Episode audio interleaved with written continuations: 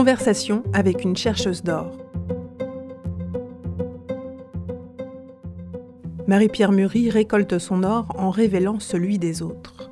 Constatant à quel point les projets de vie ou d'entreprise peuvent s'épuiser sous les obstacles et les tensions, elle choisit de débusquer les potentiels, d'aider ses interlocuteurs à mobiliser le meilleur d'eux-mêmes et à trouver des points d'appui pour garder l'équilibre. Elle a choisi pour cela la méditation de pleine conscience. Fidèle à son exigence, elle va se former à la source, aux États-Unis, auprès de John Kabat-Zinn, fondateur de la clinique de réduction du stress et le Centre pour la pleine conscience en médecine de l'Université médicale du Massachusetts. Elle nous explique quel chemin l'ont conduit jusque-là. Épisode 1 La découverte de la méditation. Moi je l'ai découvert à l'époque, c'était pas du tout à la mode. Hein. Euh, ça correspond à une période de ma vie. Euh, alors moi, j'étais depuis très longtemps intéressée par l'esprit humain, euh, les émotions, comment tout ça fonctionnait et comment c'était très différent, les comportements des gens et le mystère un peu des fois de, enfin pas des fois, le mystère de l'humain que je pouvais constater. Et, et puis en fait, euh, dans ma vie, je me suis remise en il y a eu plusieurs étapes, plusieurs moments où j'ai remis en question les choses parce que je me sentais pas bien là où j'étais. J'avais envie de. Bon, il y a un côté assez radical aussi hein, qui faisait que j'avais envie que ça soit mieux que ça. Donc j'ai changé de, de, métier, etc. Et à un moment donné, dans tous ces changements, il y a eu un divorce. Au moment du divorce, il se trouve que j'étais en contact avec une amie qui, elle, euh, euh, avait quitté un peu la, vie euh, courante, ordinaire, et qui s'était installée près d'un centre bouddhiste, et qui m'a proposé de venir en, vacances. Et je lui ai dit, écoute, je, viens, je ne veux rien entendre, parce que j'avais l'impression déjà d'en avoir plein la tête, hein, et je voulais juste aider, histoire de pouvoir me mettre au service. Et ça, ça me changeait, ça me changeait l'esprit. Et c'est comme ça qu'en fait, j'ai atterri dans un centre euh, bouddhiste où j'ai découvert la méditation.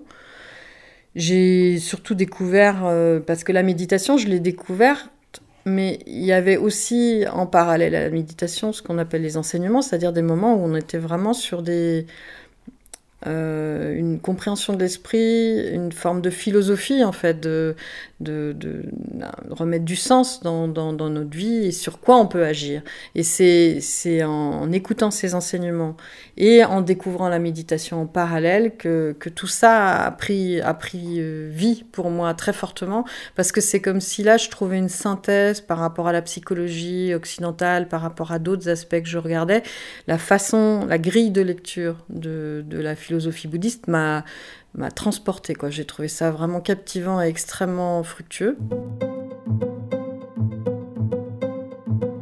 La méditation, finalement, elle est au service de cette euh, alchimie qu'on construit euh, en soi. En tout cas, pour moi, ça a vraiment pris beaucoup de sens. J'ai trouvé que ça synthétisait beaucoup de choses qui m'avaient déjà intéressée et ça donnait cette, comme je disais, grille de lecture que je trouve vraiment euh, euh, très aidante que je continue à apprécier. Puis on, c'est tellement infini euh, cette connaissance-là qu'on a, on a toujours matière à découvrir de nouvelles choses. Et la méditation, c'est une façon des fois de réaliser dans, dans l'expérience euh, ce qu'on évoque dans, dans, la théorie, quoi. Et moi, j'aime, j'aime le concret. Je, je, je, trouve que la théorie, c'est bien cinq minutes, mais finalement, ça ne nous aide pas à vivre tant qu'on ne l'a pas réalisé intérieurement. Quoi. Donc moi, c'est ça qui m'intéresse. C'est pour moi et puis pour les autres. Je, faire des grands discours, ça m'intéresse pas. C'était il y a combien de temps cette découverte de la méditation? Bah, C'était... Euh, euh, ça doit faire pratiquement 20 ans maintenant. Comment s'est poursuivi ton chemin avec la méditation? Bah, À ce moment-là, euh, je n'avais pas du tout l'intention d'en faire mon métier. D'abord parce que c'est la... parce que d'abord c'est très vaste et que c'est complexe et qu'on ne s'improvise pas euh, enseignante euh, bouddhiste une méditation comme ça.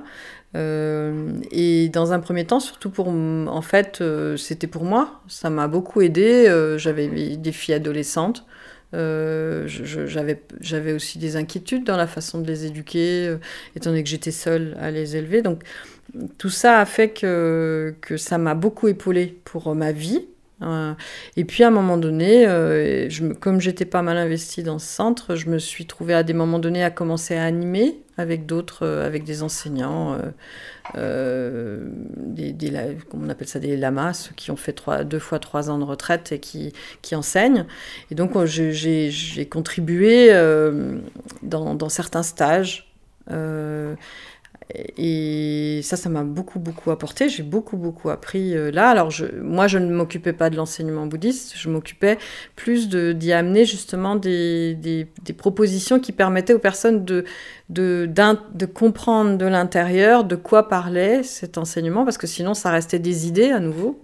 Et là, eux, ça les intéressait aussi. qu'on donc, je proposais des choses autour du, on pourrait dire, de psychocorporel, hein, donc des, des, mises en situation, des choses qu'on faisait à deux, des expériences euh, euh, psychocorporelles, je sais pas comment le qualifier autrement et, ou du dessin, enfin des choses qui déstabilisent, où là les émotions vont surgir euh, en changeant un peu une consigne, en, faisant un peu perdre le contrôle, mais euh, tranquillement, hein, euh, pour pouvoir un peu voir justement qu'est-ce qui se passe en fait dès qu'on est dans un phénomène de surprise. Et puis donc de ces stages que j'ai continué à animer pendant pas mal d'années, plus des stages ados dans lesquels je, je me suis investie tous les ans, je continue, euh, une semaine par an, on est plusieurs bénévoles. Et bah, tout ça, euh, c'est devenu quelque chose qui a, pris, qui a pris beaucoup plus de forme. Euh, et j'avais, j'ai commencé à animer des stages sur des, ou des ateliers, plus autour de la créativité, de l'écriture. Et de fil en aiguille, euh, bah, j'ai entendu parler à un moment donné de la MBSR. Euh, à l'époque, il n'y avait, avait quasiment rien en France. Hein. Je suis allée me former aux États-Unis avec deux, amis qui étaient aussi euh, bouddhistes. Et on est parti en plein hiver. en janvier 2011, on est allé se former. on a commencé par faire le programme en France, chacun de notre côté. Et là, on est allé ensuite faire la suite aux États-Unis. Et euh, c'est surtout un ami qui m'avait dit ça, ça peut vraiment être très bien euh, parce que c'était une façon de proposer la méditation dans une forme laïque.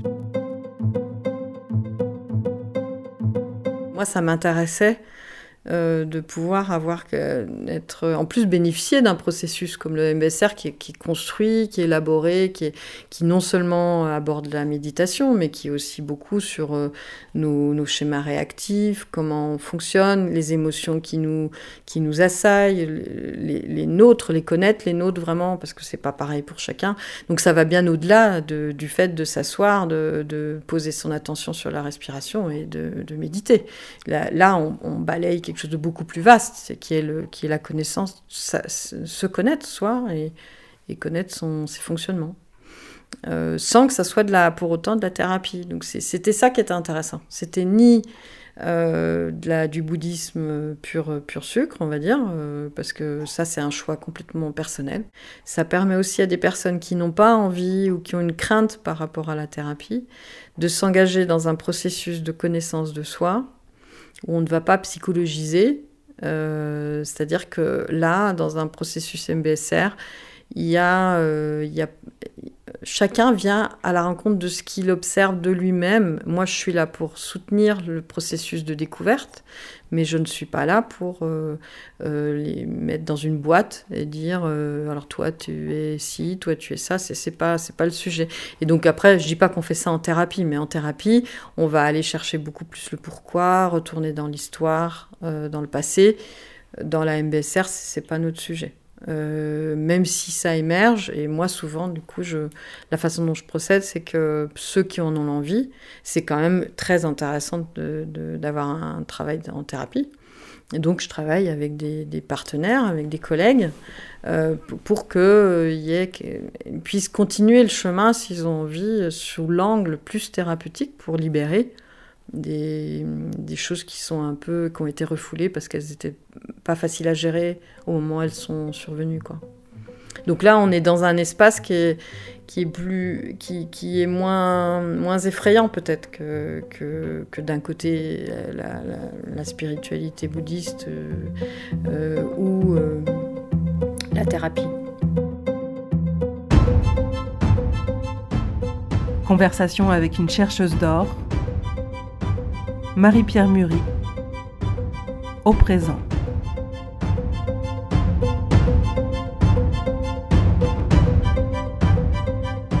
Montage, mixage, Magali Grelier, Caminus.